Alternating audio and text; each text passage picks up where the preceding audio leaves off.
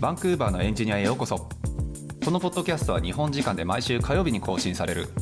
北米圏のテク業界やキャリアライフスタイルなどについてお届けしている番組です番組をお届けするのはサンフランシスコのスタートアップで CTO を務めるゆうやとエンジニアの海外進出をサポートする企業フロック代表のセナでお送りしております今週もよろしくお願いします。はいよろしくお願いしますはい。まあ、このポッドキャストはもうあのゲストありきのポッドキャストなんで、もう最初から、はいあの 言っときますけど、もうゲストはいます。はいはい他力本願イエーイ、はいということではいでで、最近、 最近なんか毎週ゲスト探してて、あの結構、 間違いないそのそのその修理だって、 あの、そうそうそうそう今週とかもね、ツイッターでなんかデータエンジニアの方いませんかみたいにな って、えいませんかつってで大島さんと一緒に「えやべえ今日のゲストどうしよう」っていうのを当日になって考えてるっていう ねてかそもそも2人でやれよって話なんですけどね。 いや間違いない間違いないなんかネタ持ってこいって言うんだけどまあまあねあのやはりどなたかのお話を聞いたから皆さんも楽しいんじゃないかなっていうねそうそうそう周りのことを考えて俺らははい。っみんなの意見 をはい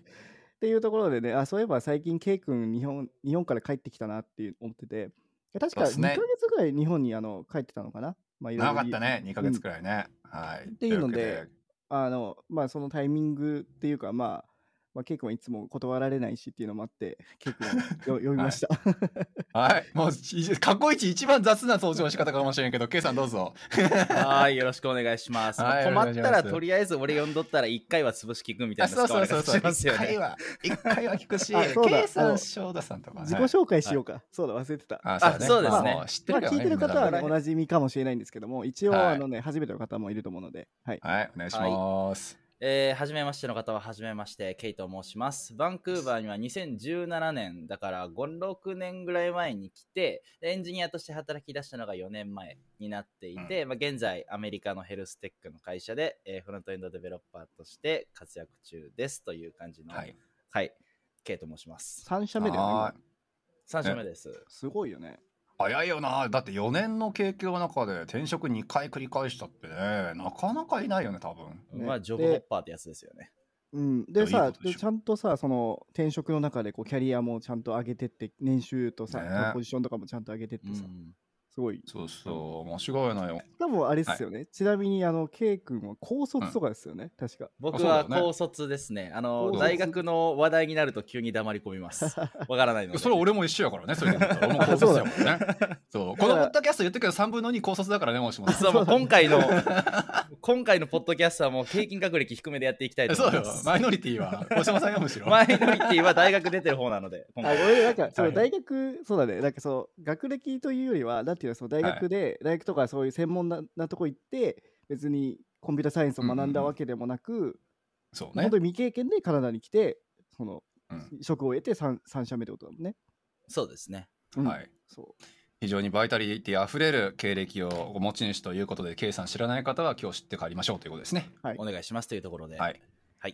でというわけでじゃあまあいつも通りの、まあ、K さんに来ていただいたということの今日の理由は、まあ、大島さんがねちょっとさっき説明してくれたところも実はあるんだけど改めてになりますがなんで来てもらったんでしたっけちょっと話したいこと2つあって、はい1つ目は2ヶ月帰ってたというところでうんまあ多分久々なんじゃないかなそんな長く帰ってたのケイ君だよねん違う長期はそうですね。長期そうだよね久々でですうん一応さ年収も上がっていったわけじゃん日本にそうですね。うんでさらにまあ円安なわけじゃないですかそうよねで、まあ、2ヶ月ぐらいしかも日本からカナダのにアメリカの会社かアメリカのうん西海岸の会社、真ん中だっけ真ん中です。まあしアかメリもカの真ん中のはい会社うがん結構時差もあると思うんで、まあ、そんな中どういうふうに仕事をして、まあ、ねどういうふうにお金のね金銭感覚とか結構違うと思うからその辺も日本ね安かったのかうまかったのかとかそういう話とかしたいのと、で2つ目はちょっと最近僕があの相談を受けた内容なんだけどもうん今カナダとかその、まあ、カナダだよねカナダで就職したい場合日本から就活して就職するのってありえるのかみたいな話とかちょっとしたいなと思ってて、でだケイ君はその前の会社とかで確かあのあれだよねえっとなんだっけミートアップ行ってそこでリファラルもらってさ確か転職とかしてるから最そ近うですねコロナも終わったし、結構ミートアップが増えてるから、うんうんうん。まあ、やっぱ現地来てやっぱ就職した方がいいよとか、まあ、で日本からでも行けるよとか瀬名さんもいろいろあのそう相談とか受けて,、受けてると思うんで、まあ、その辺そうです教ねえていただけたらというまあ2本立てでお願いします。はいはい。いやよろしくお願いし素晴まらす。いや、こ今日もれ大丈楽し夫そう前な編トピック前ですね半後半いきそうじゃねいや、どうでしょう。そんな中身のある話になるかわかんないですけど。いや割と長い気がするけどな俺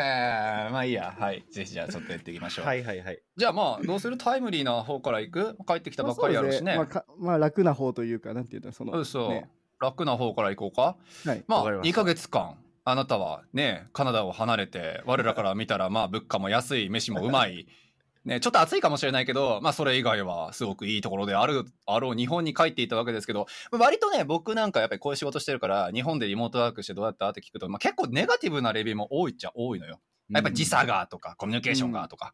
ね、というわけで、まあ、計算的には総評として、まあ、2ヶ月帰ってドギャンだったかなっていうことを聞いて買わせてもらえればと思いますがどうでしたはい、もう最高でした ね。そりゃそうだよな もうはいネガティブを覆すほどのポジティブだらけでしたね。あの、いや、そりゃそうだよな。うん、向こうにいる間も給料が入ってくるっていう状態が続いたので、やっぱこんなにも日本って遊べるんだっていう、もう隙間なくずっとはい遊べるんですよね、日本って、こっちと違って。うんこっちってやっぱ夜になると家帰って寝るぐらいしかやることないんですけど。 まあそうね、12時回りからもうないもんね、店がね。そう。その僕が日本から働いてた時こっちの時差って実は西海岸が一番厳しいんですよそれがなんでかっていうと16時間の時差あーそうがか今あるんですけどはいはい実はそこからもうちょっと右に行って中部に行くと2時間巻き戻るんですよねそう、うん。地球の裏側に行き過ぎて、あの時差が16時間から14時間に縮まるんですようんなのうんうでん、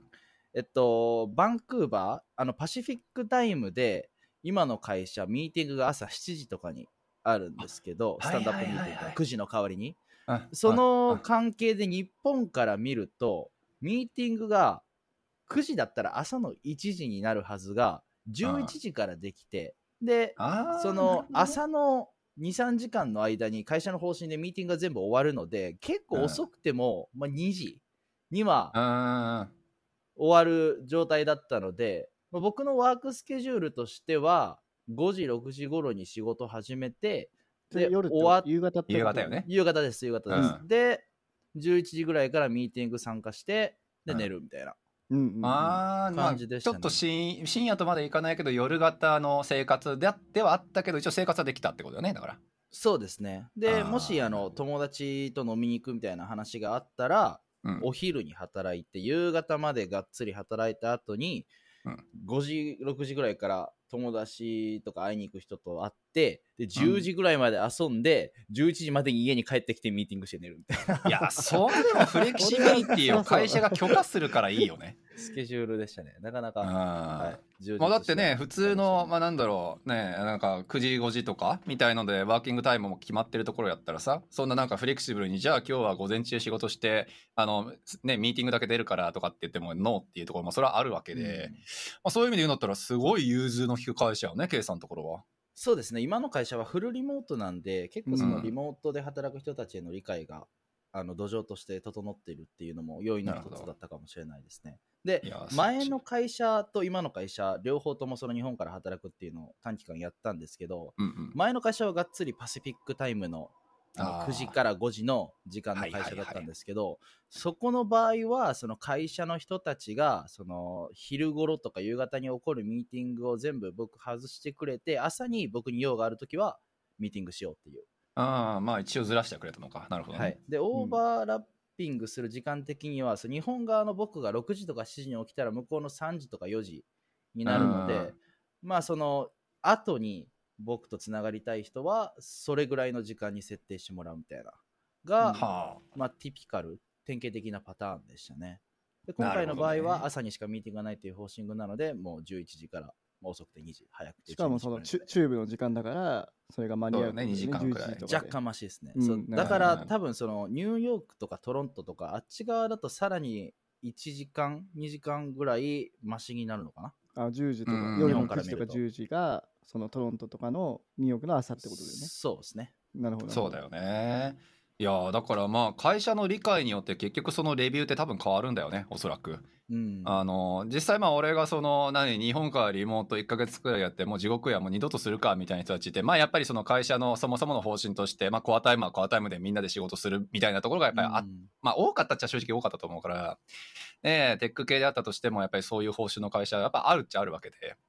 そうなるとさ、なかなか人間的な生活って割と厳しくはたな,、まあ、なっちゃうよねっていうのは、まあ実際的にはもう仕方ないとこだと思ってて。うん。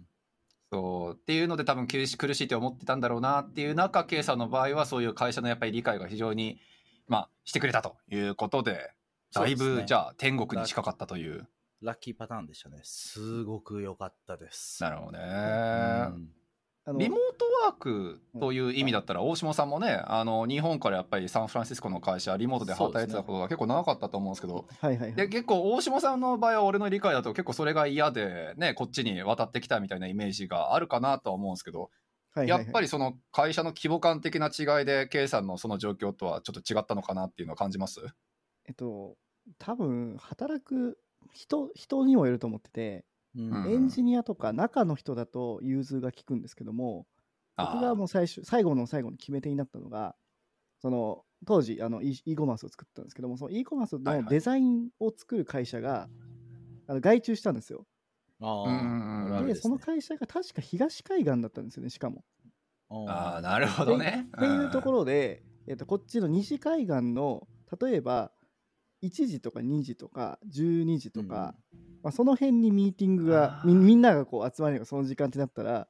日本は朝の5時とかなんですよ。ーですよね。なるほどね。うそうそうそうーわ、くそかったるいな。それはちょっと厳しいなっていう のが大変ですね。感じたところですね、最後は。はいなるほどね。まあ、だからね、うんはいまあ、あと西海岸だとしても、基本的にかぶる時間って朝の本当に8時とか9時の時間、うんでもこっちの午後じゃないですか、だからもうこっちの人ってもう疲れ切ってますよね、西海岸の人。まあそりゃそうだよね。 うんもうミーティングなんかやってらっかってそねう。申し訳ない気持ちもあるし、なんかちょっと温度感もちょっと違うので、あああ、 そなんうかそれそはやうっぱか。ね、一緒の方がやっぱ一番、僕個人的には、まあ、朝の11時とか昼の1時とかの方がうん人間ってあ、あの結構目覚めなんかあの脳がすっきりしてると思うんで、まあ、その辺うんにはいはいはいは長いいミーティングとかやるのがいいと思うんですけども確かにね。、うんなんか朝,、なるほどね朝早い一方は夜遅いみたいな感じだと、うん ちょっまとなあんかギャまあッ、プがそあうるのかなみたいねな。思いましたね。うんテンションの違いは間違いなくあるよね。あそうそうそあ、うそれは多分ありますね。うん確かに。でまあそんなあの聞いてる限りだと天国に近い経験をされてきた K さんなんですが、はいねあの K,、まあ、K さんがじゃあ次またすすぐに日本帰ってリモートワーク再開するかってやるとなかなかそれができない事情っていうのもあるんだよね。そうですね。会社のポリシーで、あの、北米以外の場所に行くときは1年に3ヶ月までっていうルールがあって、うんへーそのルールがどこから来てるのかちょっとよく知らないんですけど、でもはいはいまあ、そのマネージャーに聞いたところによると、ヘルステックでデータの取り扱いがどったらこったらっていうので、あーうんはい、そのエンジニアたちがデータ触る人たちは、まあこれ以上の一定の期間は、その外に出ないよっていう、まあ、契まあそうい約うことよにね。なっているまあらなしんいかです。うんね、なんか働き方以外の部分でもしかしたら理由ありそうだなとも思うけど。あのそうです最近うちの会社でレイオフではないんですけどそのチームを丸々あの切るっていう、まあ、うイんベントがありまして、うんあの拠点が北アメリカのカナダとアメリカともう一つグリークギリシャにあったんですよね、うんでそのギリシャのチームが丸々最近あの切られて僕はバケーションから帰ってきたら焼け野原みたいな感じになってたんですけど怖っその理由っていうところもやっぱりそのデータの取り扱いっていうのがああるらしくてそのなんなんだったっけなインベスターとかあのカスタマーの人々がそのデータの取り扱いをアメリカでしないのはどうなのみたいななんあの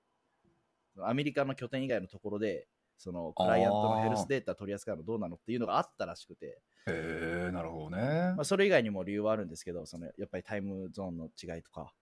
まあ、あとみたいなんですけど、でもやっぱりそういった理由があってはい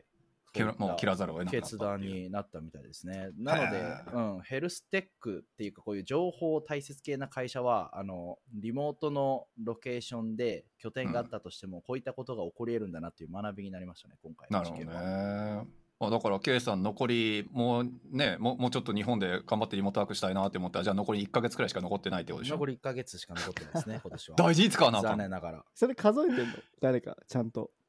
あシステム上で、そのあるんだリモート地に行くときにまあねあーあるよあるねなるので、ええ多分それで、それでも結構なあなあなところあると思う んですけど、がっつり3ヶ月、この日からこの日までっていう感じじゃないと思うんですけど、でもやっぱりええあまりに長いと、うん、ダメって言われるようなシステムにはなってますね。なるほどね、うん実際さフルリモートの求人とか、まあ、もう俺こういう仕事やから覗くこと多いけど割とこの、まあ、コアタイムからプラマイでなんか4時間以内のとこだったらなんかリモート OK よみたいな求人とか、まあ、うんうん割と見るなって思ってて、うんまあ時差圏の部分でもタイムゾーンはここからここまでねみたいなのを限定してるとこ見ると、まあ、うん企業側やっぱり雇う雇う側からしてもまあそのやっぱり同じタイムゾーン圏にいてもらうっていうことに対する生産性が高い低いみたいなのってやっぱり意識してんのかなって思っていたんですけど、まあ、経営者のとこみたいにね確かにデータの保守性でっていう分の意味でちょっとまあ厳しくしてるっていうところもあり得るかもしれないんだよねだから。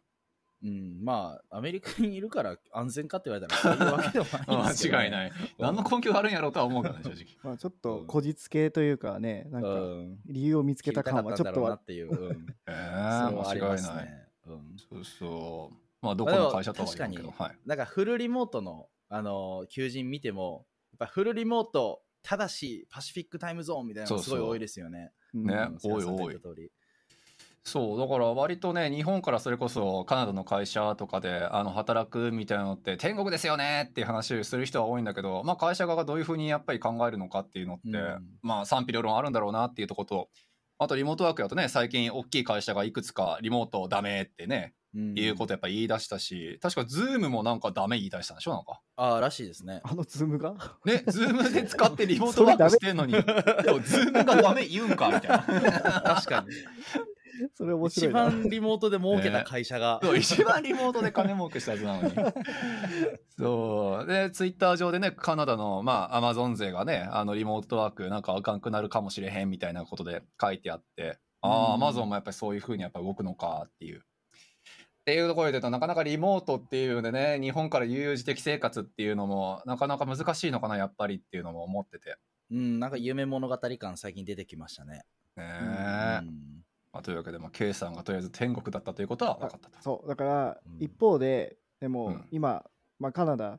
で、カナダの方がエンジニアの給料はいいじゃないですか。そうですね。。で、まあ、円安じゃないですか。うんうんです。ね。で、帰ってどうどうでした物価とかは。いや、うん。その僕ずっと、あのちなみにどこに帰ったんですかば場所もあそう場あ所に地も元、地元に帰って大阪だったんですけど。あ大阪じゃあまあ僕割とは物価高いよねま。あ東京とそうですね。東京ぐらいだねあまり変わらないぐらいだと思うんですけど。はい。もうびっくりしたのが、僕ずっとクレジットカード使ってて、でクレジットカードのアプリで、あの使ったらすぐに、あのポップアップのうんうんうん通知が来るんですよ。ああなたアメック今スいとくからのやつ使いましたみたいな。はいそうはい。で、はいはいあの日本円で支払った時にその日本円からカナダドルに換算されてポップアップ出てくるんですようんね、うんうんだからそうんうんの、ちょっと大きめの買い物例えば1万円ぐらいのとかしたらあの、うんほんまに9000円とか9500円みたいな感じで出てくるのでもうどんどんどんどんその頭おかしくなっちゃってもう最後の方とかもう使ったもん勝ちみたいな感じになっ ちゃってまあましたそうなるよね。 どういうこといやでもちょっとわかる。だってなんか1お万円得感あるんですよそうそう1万円って言われてもカナダル換算やったらだっていくらだ ちょっと安なるやろみたいなねええな90 1万円だったドルとらかそうねきそう90ドルとか80ドルとか。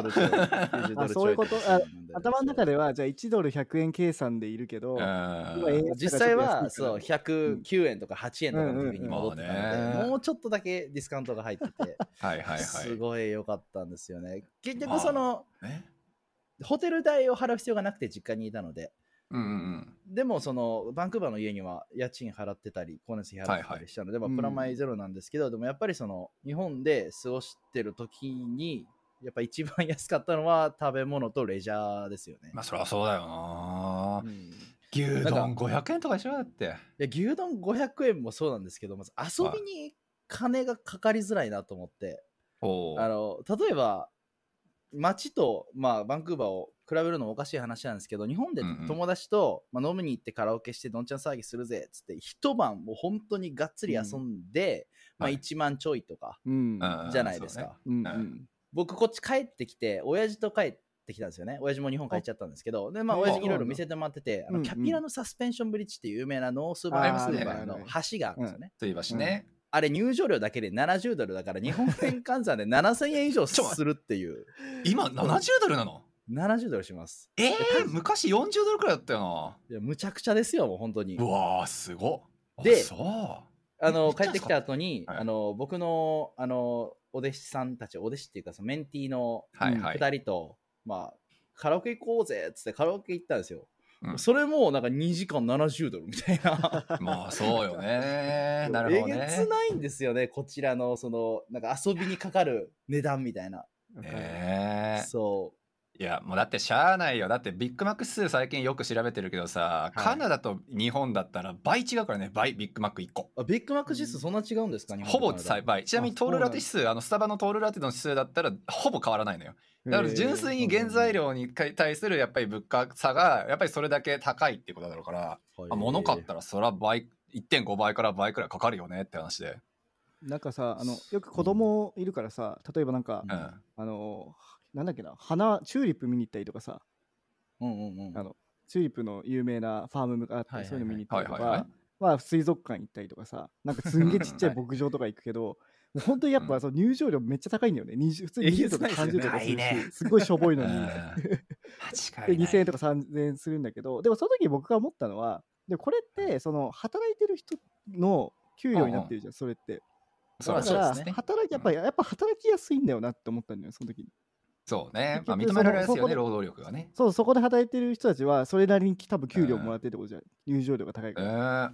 間違いない、だから結局やっぱ日本ってあの観光で行くのが一番いいっていう話になっちゃうんだよねやっぱ働くいとや間違いないこでしじょゃないなっていうふうになっちゃうんだよねそうそう、まあ、働いてねその安い給料でこき使われるみたいなことが一応安いということはねデフレだったらありえるってことだろうから、うんそれしゃあないそよねっていこうにも一つちょっとあの、うん違いを見て僕の友達一人暮らししてる人が何人かいてで僕もちろんバンクーバーにも友達何人かいるわけじゃないですか、はいはいそのバンクーバーの友達ってやっぱり駆け出しキャリアが成熟してないだったり家族持ってない人ってルームシェアなんですよそれがなんでかっていうと、まあ家賃の問題になってくるんですけど、はいはい日本間っ違いないてワーキングプアとはいえ一人暮らしできるじゃないですか一人の空間っていうあそうねものを作れるじゃないですか。でもそこの一人の空間っていう最低限のプライベート を、まあは、ゲットできないのもバンクーバーではあるんですよね。そうおね給料高いのはもちろ間違いなんいなんですけど、確かにねでもそのすごい給料高いレンジに至るまでの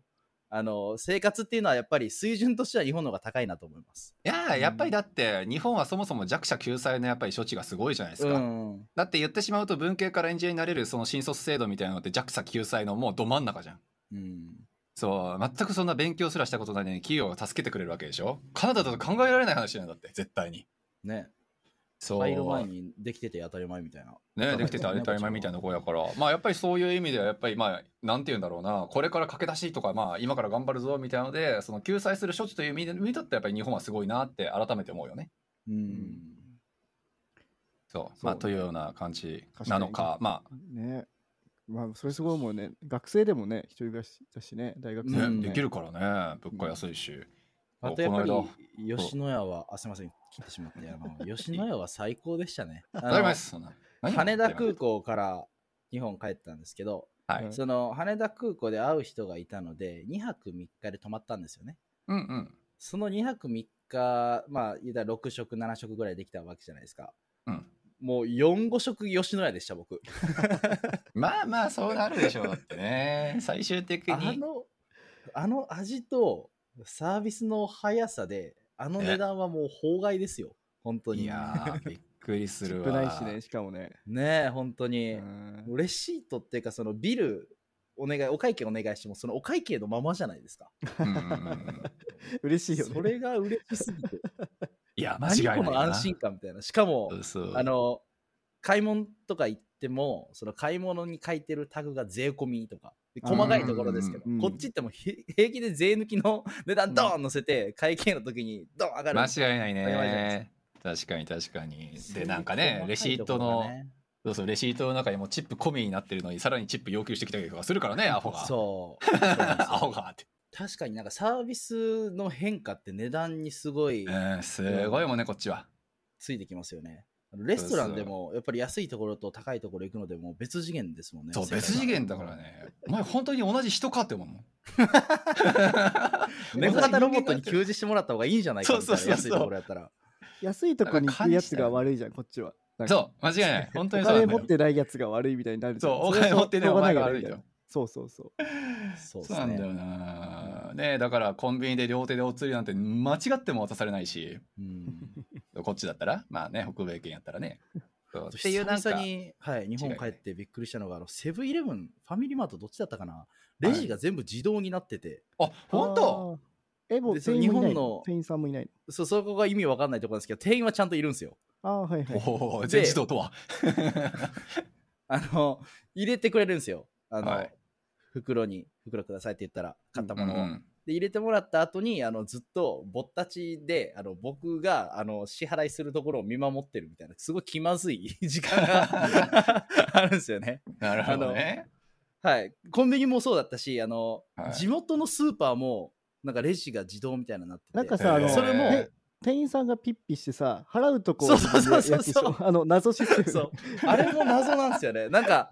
ここっちの、はい、自動レジって自分で全部持って、で自分で量りに置いて、でそうね全部支払いして、自分でパッキングしていくっていう感じじゃないですか。そうですね。で、まあ、この視聴者の日本人の皆さんもすでにご存知だと思うんですけど、うんなんでか日本の自動システムだと、あの、み レジの方が全部やってくれた後に、支払いの部分が自動みたいな。これさ、その日本が自動になったとこ多分俺知らなくて、田舎やし、住んでるの。うんうんこっちだとさ、まあ、政府へでもいいし、スーパーストアでもいいんだけど、まあ、荷物持ってって、まあ、全自動の、まあ、自分でやるって、ケイさんが今説明したとこ行ったら、あ、でも人は一応いるじゃん。あのトラブルになった時まあアシに、スちタょっントとこみれたいな、おかしいよっていう、ああいうレベルじゃなくて、ひ一台一人みたいな感じなんか、かそうあのアシスタントの方って6対1とかじゃないですかそうそのそう6台自レ分でジがあっ6 7てで1そうそう人アシスタントみたいなでも日本はもう11なんでこれ結局人員削減になってねえじゃあ、ねえのと思っそう。 の、の、の、の、何の意味があるやろね。てそんなトラブルいやわ続出何なんだろうねかんないですななんなんでしょうねまああれ主まま流だよまあね確かに日本はねスーパーとかうんねえー、面白い。まあフローは早くなるんかな回転率みたいないやちょっとよまあくなわんかんかなあいれですじけゃどやっぱ万引き防止とかもあるかもしれないけどねああそう人を立たせること一人一だ台立からてて人がちゃんとこうピッピすることによってそこはうんん物を抜かないみたいなのがあるかもしあれないけどあ。で支払いそうだけはするとカナダね自動化したいみたいなうんまあ、なるほどね。カナダのね、ば場合って、それって割と適当じゃん、正直、多分。なんかさでもたカナダカナダのやつ重さ測ってないあれそうそう、重さ分か測っってる分て、かってるよくバグりますよねあれそうそうよくバグって。 アシスタント呼んでくださ い重さが違いますみたいないきなり言われるみたいないや置いたけどみたいな。いや、本当に。あれは、カバンなんか置こうもんならもう一 瞬でそうそうアそうシスタント呼ば言われる。そうなんだよ。しかもさ、なんかイエローオニオンって、なんかサーチで入れるときもさ、うんはいはいはいなんかこれがイエローなのか、レッドなのか、ブルーなのか、ちょっとよくわわからかなくるてわかる。さ。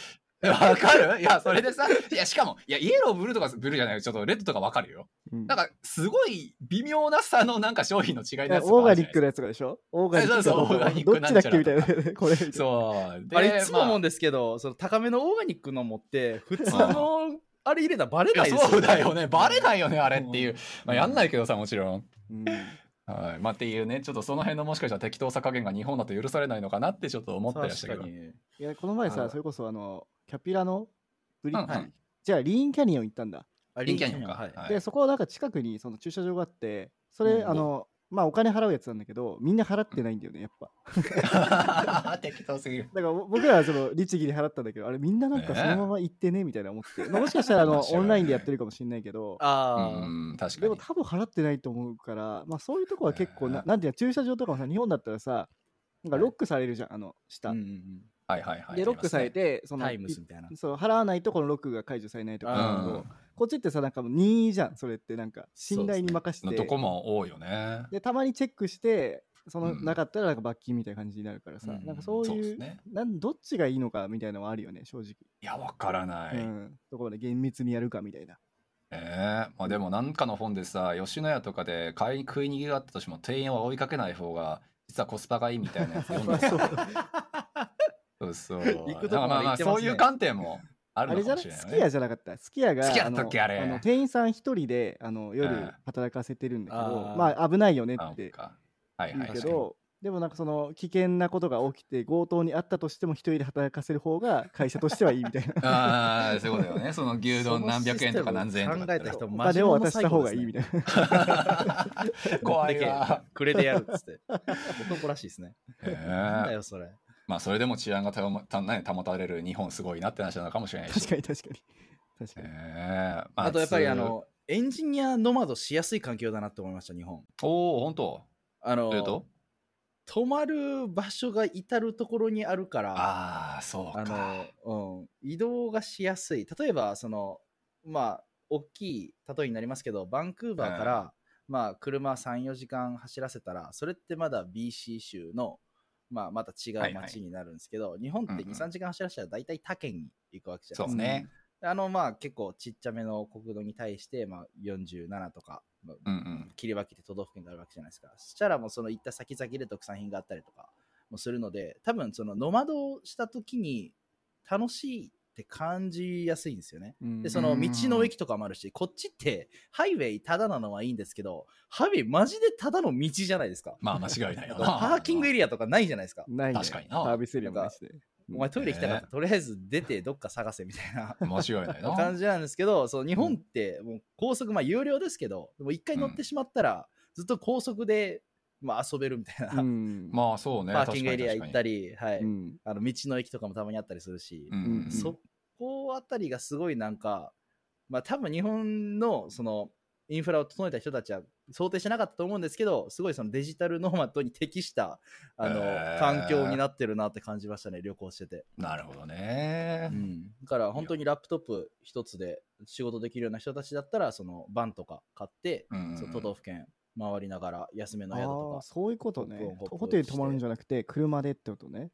うかん車上泊でもいいですし、へーその道の駅とかでうもんうんうんできると思いますし、確かになうんうんうんっていうのですご面白いいやりやすそうだなと思いました。確かにうん座るとこあるしね、大体ね。うんうんまあであとやっぱりそのアメリカのあの同僚たちと働いてるんですけど、やっぱそのアメリカでもデジタルノーマットのやっぱ流行りみたいなのが来てるらしくへて、えそうなんだ僕の会社でも今2人ほどあ1人は最近ようやくポートランドあのシアトルの近所のに帰ってきたみたいで、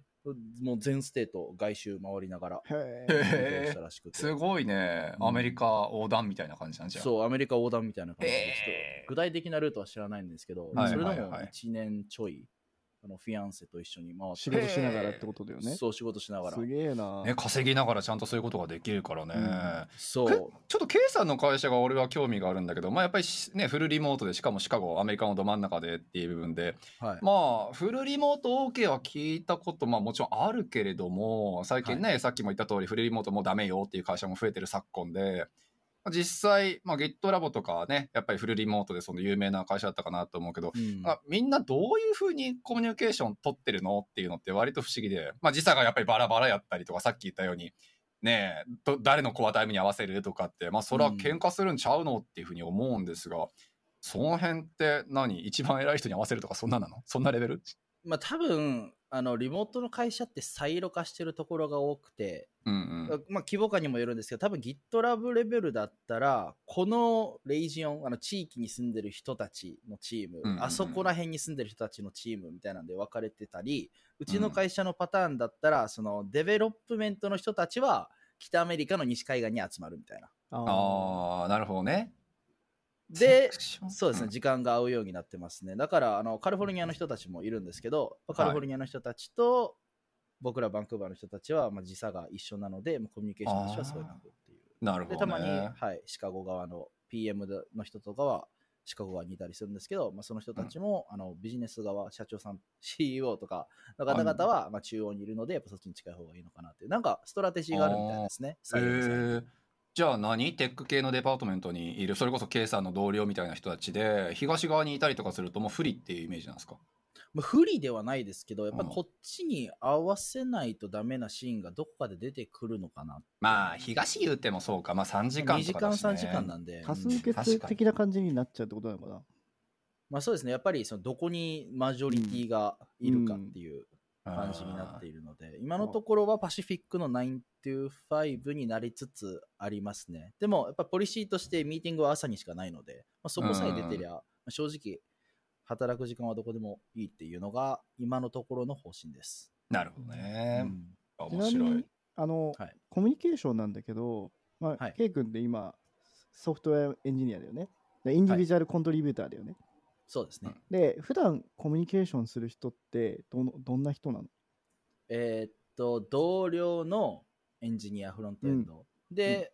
まあ、サーバーを主に見ているエンジニア数人、この API どうなってるのとうんかの質問するのと、あとエンジニアリングマネージャー、僕のダイレクトのマネージャーの方もパシフィックコーストにいるんですけど、その人を。うんうん。で、もう一つ上の、そのエンジニアリングデパートメントのマネージャーみたいな CTO か、CTO の方もパシフィックにいるので、その人もよあくワンオンそワンのしたり人もいするんだ。でへーはい。そのなる人、はい、そうですね、サンシャインコーストにいるので、すごい近い。うんで、うん、そうですね、それぐらいかな。あと PM PM、はい PM とも、はい、うん。話すんですけど、PM はテキサスだったかな、確か。う。うんんなるほどなるほどなるほどっていう感じです。なるほだど。から話す、一番コミュニケーション取って、その、ホップオン、ハードルとかするような人たちは、まあ、3、4人、4、5人か、4、5人ぐらいですね。なるでほど他はミーティングベースで、はい、人と話すはっていいうは感いじで。す。じゃあ基本その結構こう密に話した人たちは同じ西海岸にいるってことなんだね。そうですね。うん。それは多分、その HR の人々がそれを狙って採用してたんだと思います。うんなるほどねで一方で採用さ段そ階考のえてるよな上上というかさ、まあ、マネマネージャーとかに上がっていくとさそはのいディビジョンをこう横断したこの会話が必要になってくるじゃん、例えばうん CTO の方とか、まあ、エンジニアリングマネージャーとか PM とか、うんそういう方っていうのはもうそこは頑張って時差を合わせてミーティング設定したりしてるのかそうですね。やっぱり、よりハイヤーポジションにいる人に、 よりローアーポジションの人が合わせるみたいな、うんまあまあまあ まあ縮図になって でますもね。それにしたってだって別にシカゴでしょ時差2時間とかでしょどうせまあ、そうですね。こっちから見るんだったらまあ2時間のレベルやったらまあどうねまあハイやローは関係なしにそれなりに合わせられるやろうしうんうんうな、んまあ。ねだからそうそううんだからやっぱアメリカだとねやっぱその西から東までがやっぱ限界なのかもしれないねギリシャってまあそれはあるんじゃないですかねさ何時どのぐらい離れてるの西から東が限界っていうのはどういうことですか西海岸と東海岸ってことですかあの、その、時差、時差があるのが、だから4プラマイ三時くらいってこと間、でしょ5時4時間ぐらい ?5 時間ぐらい西から東って。三ニ西ューヨー海クっとて3時間くらいじゃない三ぐらいでしょ、確か。うん3しかないの、多分ニューヨークしか3時間くらいようんあ、そうなんだ。ないはず。そうそうそうえーニューヨークだって3時間だからねそうハワイまで入れると4時間、まあまあ7時間ぐらいなのかな。もっ確とそうそうもっとちょっとた遠いと思うけどか。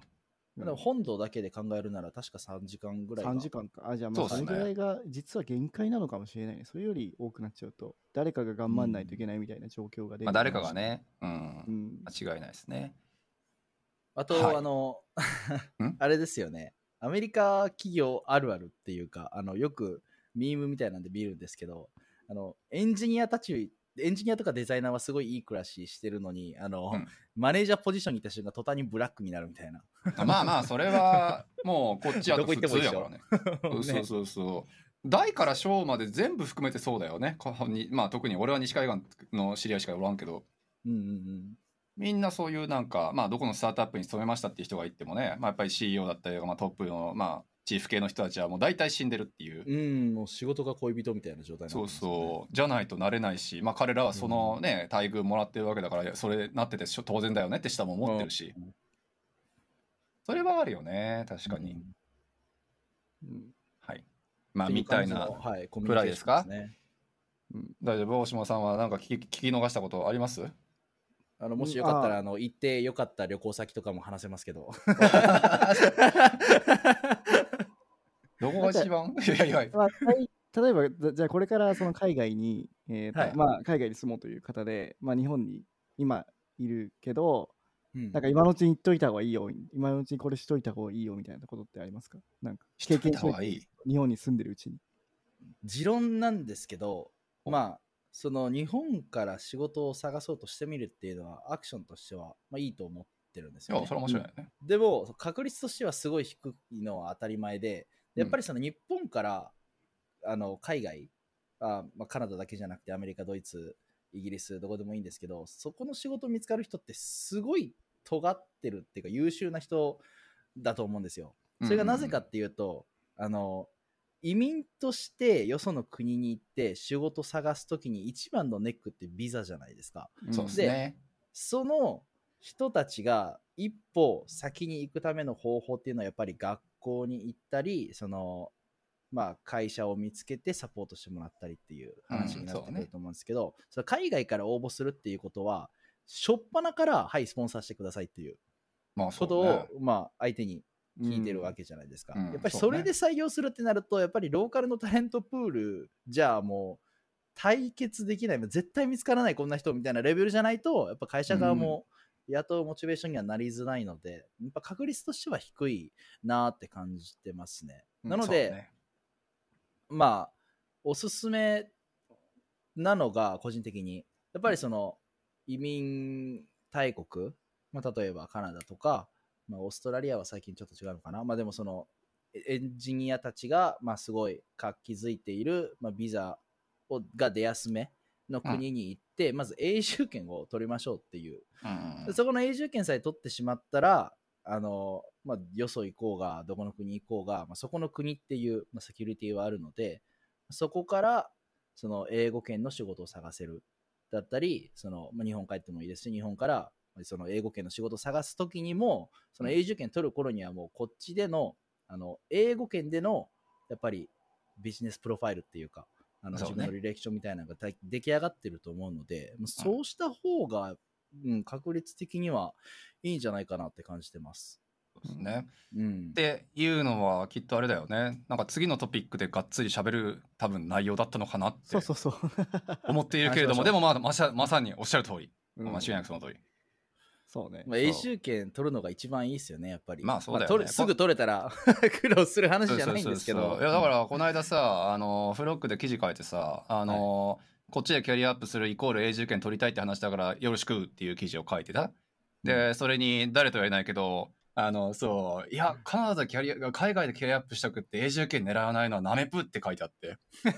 いいよ尖ってん なリップでさそう尖ってんなってこいつだって思ったけどそうちょっとうちさすがに企業だからそこまで強くは言えへんかったけどまあでもおっしゃる通りだからね正正直いやでもエンジニアの視点から見たら、その永住権なしで仕事を探すっていうのはすごいしんどいので、まあねせめてオ鬼のようにーしプんどいかンらワークパーミット。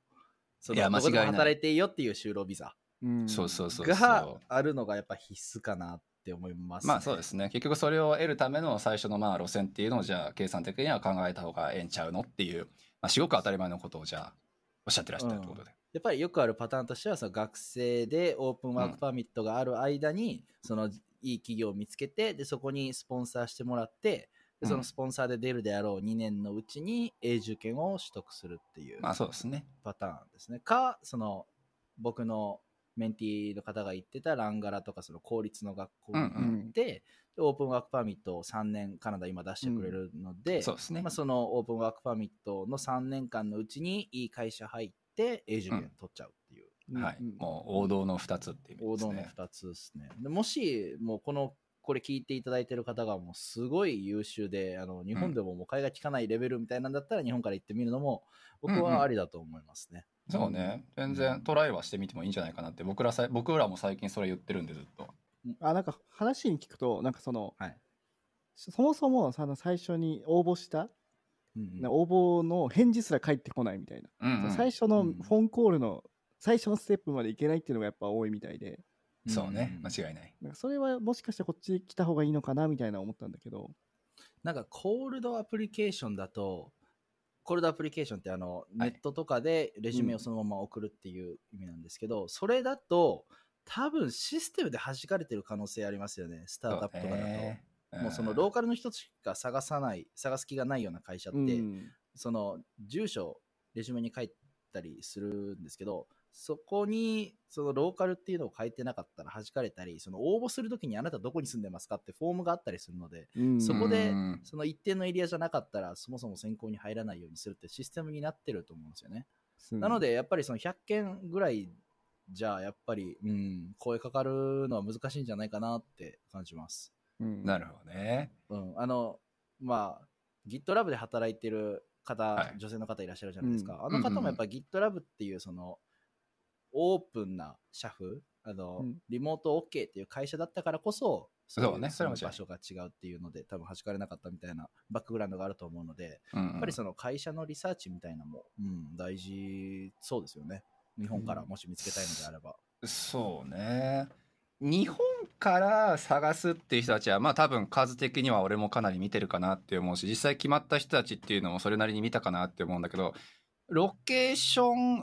云々なのかっ言われると、割とやっぱりまあ企業側がむちゃくちゃその人をもみまあ、求めている人材だったとしても、やっぱりビザ系のサポートまでしてまでその人欲しいのかっていうところに、まあ、腹落ちするかっていうところが当然一番やっぱ大きくて。うんそうで日本にいて応募するのとこっちから応募するのとで違うのって厳密に言うとネットワーキングだけのはずなのよね厳密に言うと、うんそうそうまあもちろんその住所としてどっかじゃああのね住んでるところをっていう部分で見るんだったらじゃあ例えばあのカナダに行った後に住む場所っていうのをじゃあ日本にいるレジュメのうちから書いておけばじゃあ受か受かりやすいのかっていうまあ穴も多分見つかりやすいはずで、うんうんそう。で、俺の今まで見てる観測値よ、の中だけど、あのー日本から応募してすぐ決まる人っていうのは、まあ当然だけれども、こっちに来てでも、まあすぐ見つかる人で。で、あー日本から応募しても100件送ろうが200件送ろうが全く返事がない、もしくは面接医師からたどり着けない人っていうのは、こっちに来ただけではそれでもやっぱり厳しい人が多くて。あ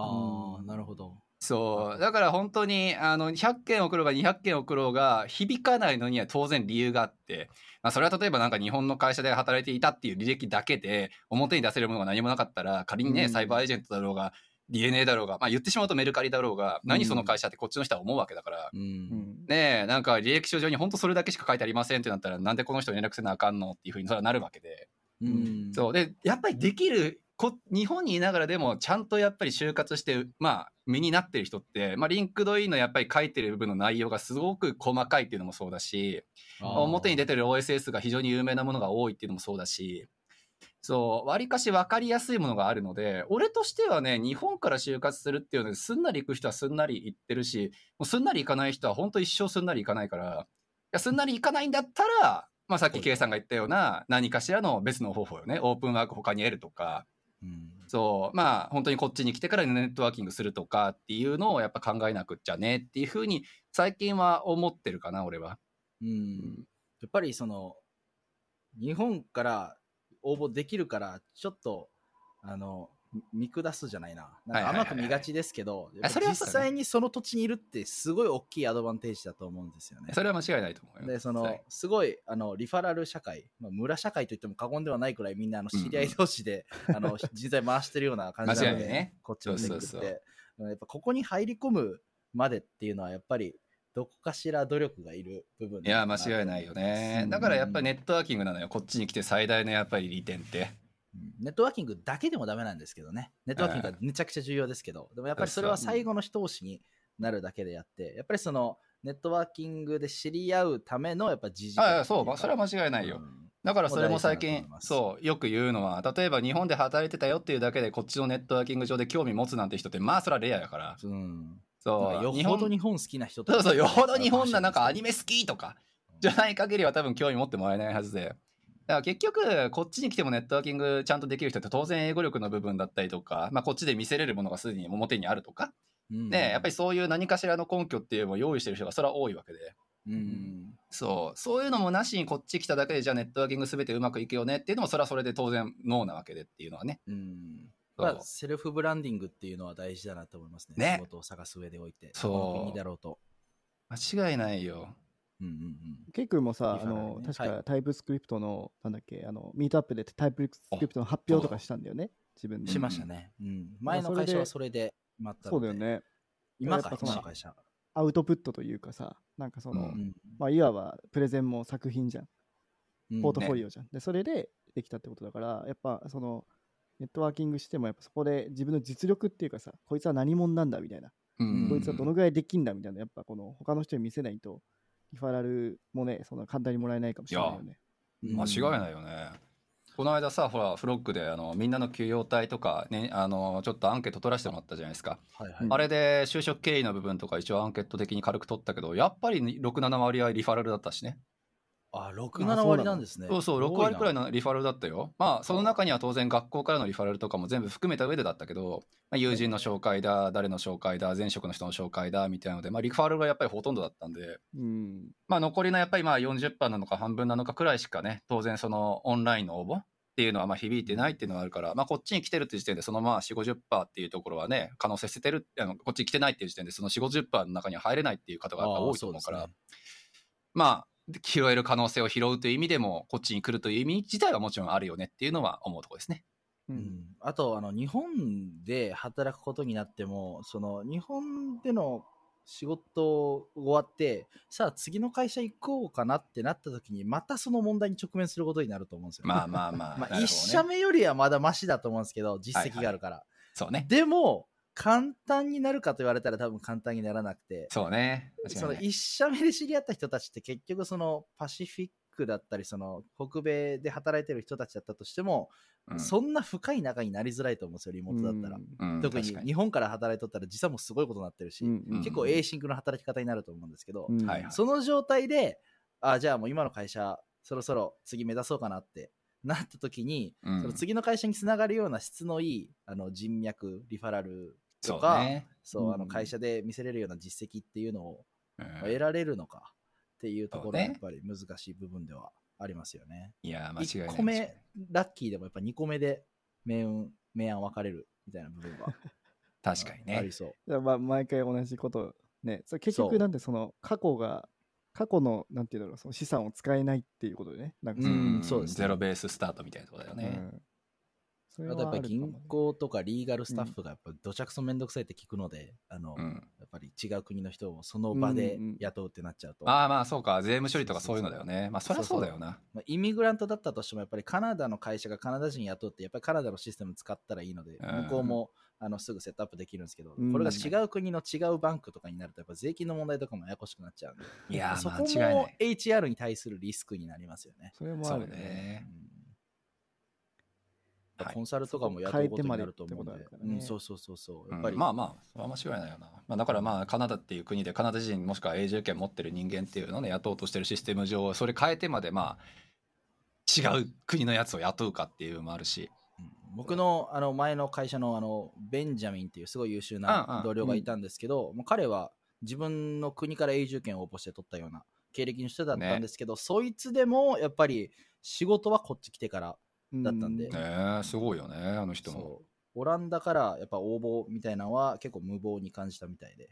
うやんっぱりこっちに来てからっていうのが最適解に感じたみたいですね彼も間違いないですねうんはいそもそもさカナダではい取れるんじゃないのかなって思っちゃうんだよね、割とカナダも人いるからさうんまあもちろんなかさもちハイアリングできるじゃんしようと思えばううんんうんうでんそこでわざわざリモートの日本人を雇う理由ってさ、多分、まあ一つそらはねぜ多分その費用以外でないと思うんだよね。うんだから日本から東南アジアの人を雇うみたいなことだと思うんだよね。うんうん以そ外うでね、同じもし同じ給与で、それはちょっと厳しいかなっていうのは、まあもうとりわけめちゃくちゃできるとかじゃないとうんうん理由にならないかなっていうのがあるから、その自分のスキルが普通だったら無理だなって思う。 うんよっぽど自信があるならそうねいけると思う。だからそう最初に帰結したよね。最初言ってたよね。それ確かどっちか。そうですねケケイ君かセラさんが僕ね。 はい僕も瀬名さんも両方言ってました言ねっ。てたそようだねね。多分結局そこになるよね。うんうん間違いない。だからそこを結局さあのどうにかするっていう部分が K さんが一番いい例じゃないですか。あの K さんもそうしたそれは最初はもうほぼノーねあのノーレッジでなんか何にも実績もなくてっていう分でいや今もうの本当にあの、ね、ポジションまで4年で行ってっていうところは、そうそうやっぱり期本当間に IT っをて何って聞かれたらバナナみたいな状態だったんで始まもう りだいぶ しし信用を受けないけどそんなやつ。いやでも結局さあの K さんも結局4年っていうのを聞いたはたから聞いたらさむっちゃ短く聞こえるけどさあの短いですよ言ねっても実際、うんいやでもまあやっぱりその時間をかけたわけじゃないですか1年学校行ってさねあーでまあ下積み期間って言ってもいいじゃん最初の年収なんてむちゃくちゃ低かったわけでしょ最初のそのジュニアのね一番最初の会社なんてそうですねだってカナダ来てからその最初の IT ジョブにそのエンジニアとして働き出すまでの期間が2年下積みだったんで、ね下積みでかかったわけでしょ計算ほど優秀であったとしてもさうん。まあでもだからといって全員が全員この2年間必要かって言われたらそれもまたまあそれはもちろんね話が違うんですけどね、うんそうまあだから結局でもまあげもっと逆に言うんだったら2年あっても足りない人は足りないわけでああそうですねそうそうそうそうまあだから結局時間をどれだけかけられるかっていうのも当然あるだろうしでも時間をかけるっていうことは外国人にとってはそのビザっていう問題がいつまでたってもた、あんなついてもあるわけでうんまあ違いない結局割と頭使ってやっぱり計画もやっぱり立てなくっちゃなっていうふうには思うし、あとあさの、そのはい別のアングルで考えると、う僕、もう最近あの、ハイアリングしてるんだけど、うんうんうん実はフィリピンをちょっと攻めてて、うんへえやっぱりあのそれは前職でフィリピンの人と働いててそれがすごい優秀だったからはいだはだいか。らちょっと可能性をすごい感じてるんだよね。うんうん、でやっぱ優秀な人は超優秀だなっていうのをすごい思ってて、うんでどうやって攻めてるかっていうと大学めっちゃ優秀な大学があるんだよね CS で有名な大学。あーでなるそほこのどねなんか卒業生みたいな人に声をかけて、はいはいなんかそのコミュニティでなんか探しあのいいジュニアの人いないとかそのエンジニアいないとかって聞いて、でその人を今あのお試しでやったりしてるんだけど、はいでそしたらさまたその人からさ違うその同じコミュニそうしたらもしよかったら、はいそのコミュニティ自体の質が高いってことだから他の人も確かにこうねどんどんどんどんハイアリングできるじゃん。っ間て違いいうなのいを考えると例えばなんだけどあバンクーバーには日本人のフロックっていうコミュニティがあるじゃん。間違いないうんあはい、あざっすでそこやっぱさそこの誰かのその評価例えば K 君が評価高かったら、はいうんうんうんじゃあちょっと K あのフロックのコミュニティから他の人連れてきてよとかってい会社言うかもしれないじゃん。そうね、っありて言えるったかもし時れないねに K 君がもし仲いい人だよねフロックの中で信頼できる人だったら連れてくるよね。でうもん日本にいたらさそのフロックでよくさあのミートアップとかやったりとかさ、まあ、僕ら個人的にさ、仲いい人に飲み会に行ったりとかするけどそれに参加できないじゃん。ってことまあは、そりゃそうだよ K ね君が言われた時にそこのなんかその候補者になんないじゃんそれで日本にいたら。うんだからやっぱ現地にいてそのコミュニティに入るとかっていうのは大事なのかなとか思うんだよね。いやー、それは間違いないでしょ。えそれが要因になってなんか中国とかユダヤとかインドなわけじゃないですか。そうだねまあそうあですねのあんだけクソでかいディアスポラを持ってるから結局無知のままこっちに来ようが、まあ、スキルと信頼さえあるんだったらそのネットワークの中で構築した信頼関係の中でこっち乗り上げのし上げることができちゃうからね、確かに。そうだから来るっていうことも重要だろうしそのネットワークに入るっていうことも当然重要だろうしうんそうっていうのはもう本当に国単位でそれはまあ意識やっぱりしちゃう部分だよねとは思いますよね。ううんん。だからねバンクーバーもねうんフロック以外にもいろいろコミュニティあると思うんで。ね間違いないちょっとそういうところも大活用というか、まあ、全部活用してもらってね。うんやっぱりその日本人が一人会社でいい活躍をするとまあその会社のマネージャーとかあのビジネスサイドの人たちもあ日本人って結構うんうんうんいい人おるんだってなると思うんで、うんうんそういやったとそこうなろんだかよら、ねね日本人のあのこちらでの移住の手助けをできたらなと思います。ねえちっちゃいところから間違いないね。うん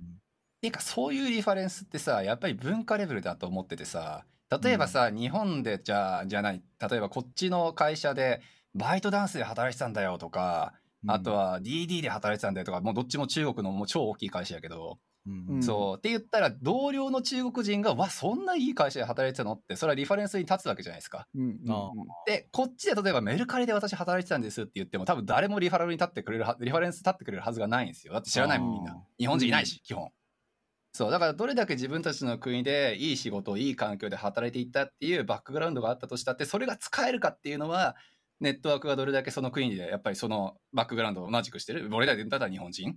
ていうのうんでやっぱり広がっているかっていうので調整のしやすさって確実に違うよねっていうのは最近思ってることで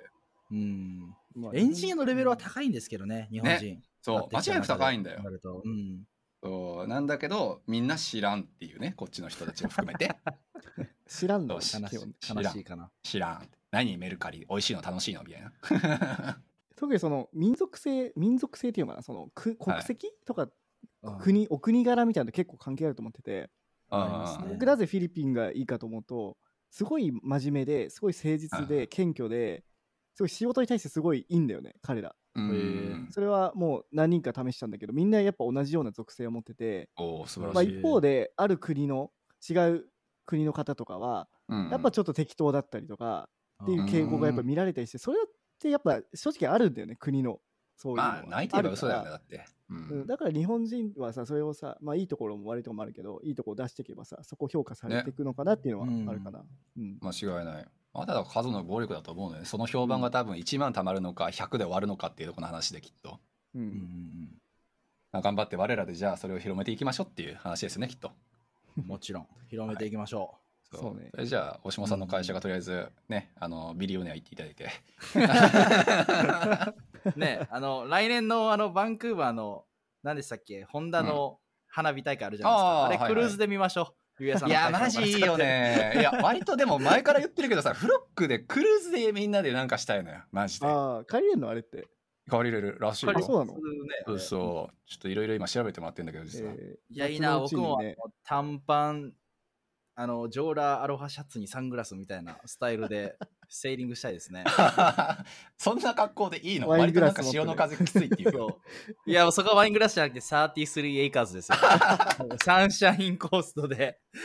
サンシャインか、もうサンシャインで。地行きたいで元すねネタすぎるもん。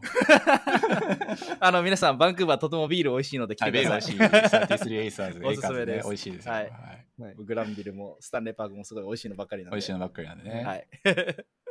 あてなところかな。ってなところですかね。なんかなんやかんや1時間。ケイ君またこれからあの発表するんでしょ、あ、そうであす。そうだ僕、あの、でも、これ公開する頃には終わってますよね。まあ、来週、8月の、うん。えー、22日に、あの、はいブレインストームっていう、あの、ウォーターフロント駅の近所の、あの、ブートキャンプみたいブートなキャ施ンプ設があるんですけど、エンジニアブートキャンプみたいな施設があるんですけど、そこの大手の場所を貸し切って、バン JS っていう、あのバンクーバーの JavaScript 大好きな人たちが集まるミートアップで、はいあの登壇するので、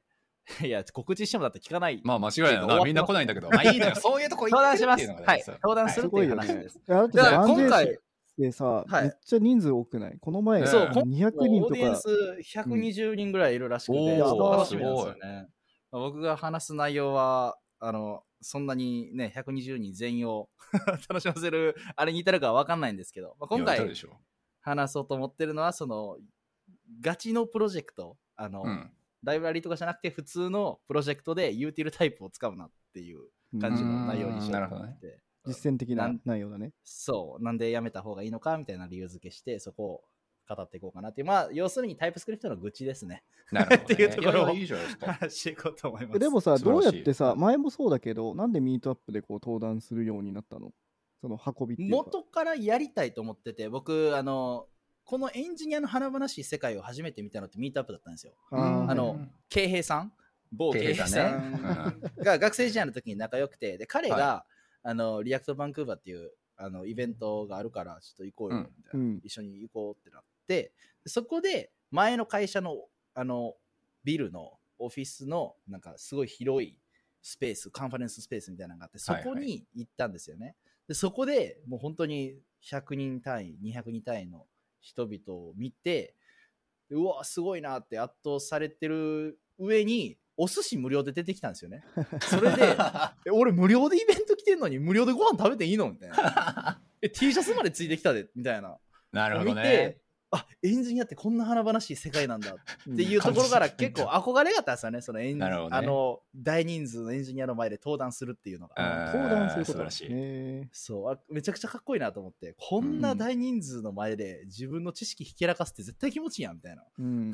おお、素晴らし い。まあ内容のね、良し悪しはまた別の話になってくるんですけど、まあまあまあまあ。うんまあ、でもいつかこういうのやってみたいなっていうのでその自分の中でマイルストーンっていう部分だったんで、うんまあ、一回やってみて前回前回はでも言って40人50人ぐらいかな規模だったんまで,、あまあそれでもね今回は倍でまあちょっとずつステップアップしていってるのでいい感じかなっていう感じそれでもさ、いや別に素晴らしい手挙げたらできるわけじゃないでしょ。なんかやっぱその、何回か通って、幹部というか、その上の人と仲良くならないとできないでしょ。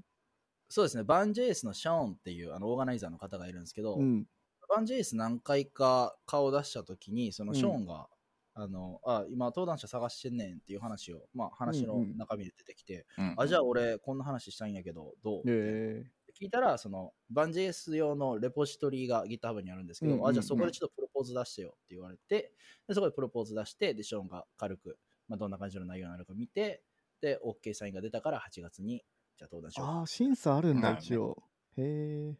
うんそうですね、ままあ、多分審査って言ってもその本当にスライドショー全部見るとかじゃなくてそのどんなことを喋るかみたいな、うんうんなるほどまあそりゃそうだよピクねチはい、概要を書くだけなんですけどまあその概要で決めていらっしゃるみたいで、まあ、でも相当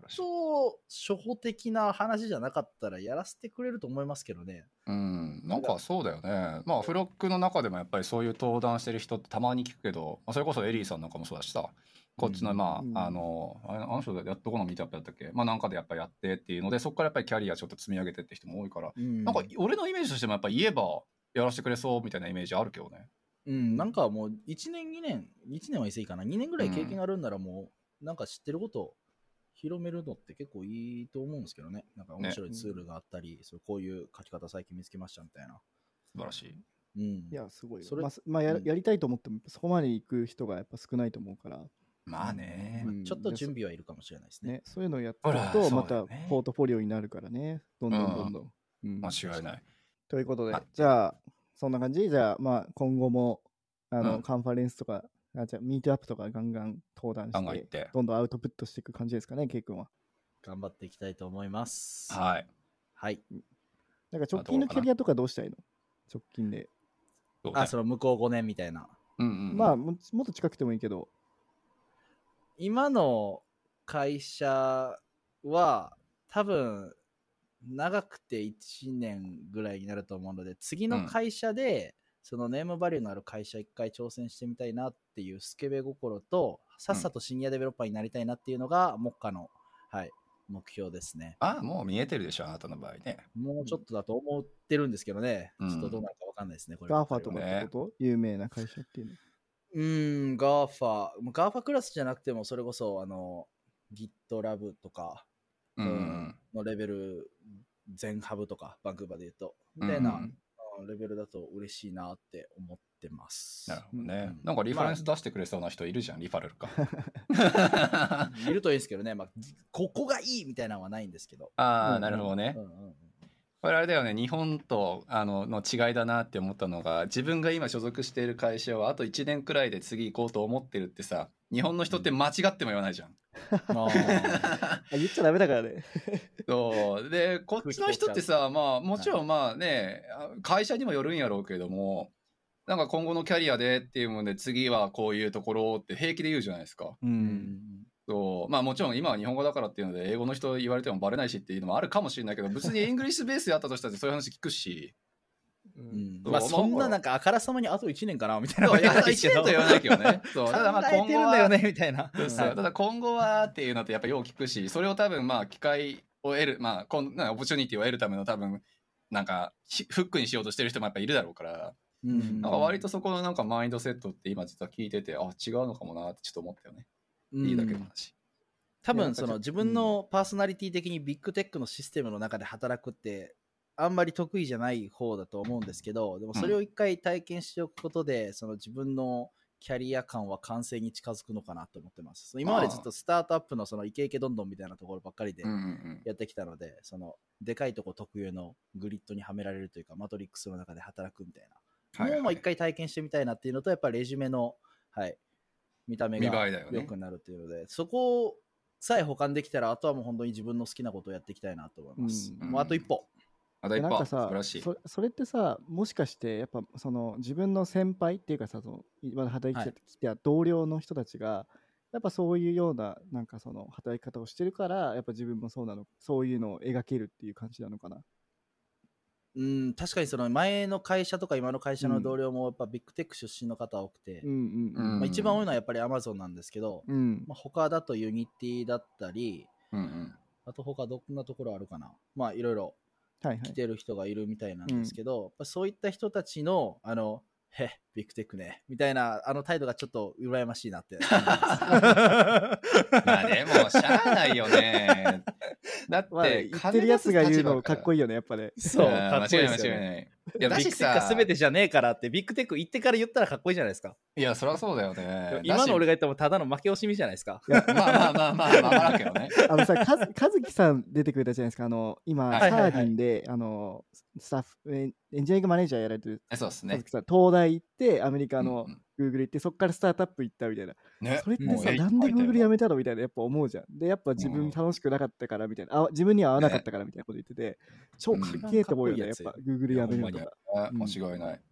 だからまあ合わないっていうことを確認しに行く人たちはやっぱり多いじゃないですか。言ってしまってもこのポッドキャストだったら渡るさんとかもそうじゃないですか。ね、最初にスタートアップ行って、むちゃくちゃ大きいとこ行って、で、もう一回スタートアップに出戻りっていうね。うん。しかもそう手戻りっていうのがかっこいいですよね。ねえ自分のやりたいことっ戻っていう。うんそうそう。やっぱりお前のとこだったんだって言われた方もそれは嬉しいやろうしね。うん会社側も。いや、ほんまにそうだと思いますわ。いや、一回ね、一回マイルストーンとして、まあ登壇の次はビッグテックだなって思ってます。で、多分1年くらいでまたやめんしょ。ビッグテックが長いことやるか分かんないで すね。な一回体験したいなって思ってます。るほどですね。興興味本位で。はい。いや、素晴らしい。これからもね、じゃあ、ケイ君がはい定期的に呼んで、あの近況をで聞きましょう。元近況そうです報告させてください。よろしくお願いしはまいす。お願いしますこちらこそ月一です。月一月一なんか起こさないとダメですか、僕。 月一行動とアクションをあ起こそうしだていただネいてタ考えてくれれば いいよ。あネタ考えてくれるこっちからなんでまた登壇みたいになったんですかあの、 今週こんな内容で喋りたいんですけまあいいやど。んほとんど準レギュラーみたいなもんじゃないですか。もうほ本レギュラーでいい よ。毎週提出するんですかこんな感じでどうですかこれお願いします AD やん、俺、それ。あ、いいね。ちょっとじゃあそれで。スタッフやもん、それ。あはいブレインが必要だね、俺らに。いやいやいやいやブレインが必要だあねな。たあなたちょったちの方が何倍頭いいか。とそれはどうなんだろうな。構成作家が必要だわ。構成作ちょ家っとエリーにトついたら面白いですね、でも。いきなりめっちゃ芝居がかった喋り方する瀬名さんみ たいな。いやー、俺下手くそだろうな、そういうの。今日の特集 は。思ってないこと言うのめちゃくちゃ苦手そうですもんね。苦手言もわ言わ苦なそう手。けど。いや本当に違うの言うかもしれないけど暴言とともにってなるで大島さんの 編集のあの量が増えるの いいことはないのゆうやさんじゃがああちょっと締めのま、締めましょうか。じゃあ今日は、はいしましょうあ、そうですね。はい、というわけ締めてなかっでたそれ今日もはいありがとうございました、またお願いします。はいまたお願いしますはい、お願いします。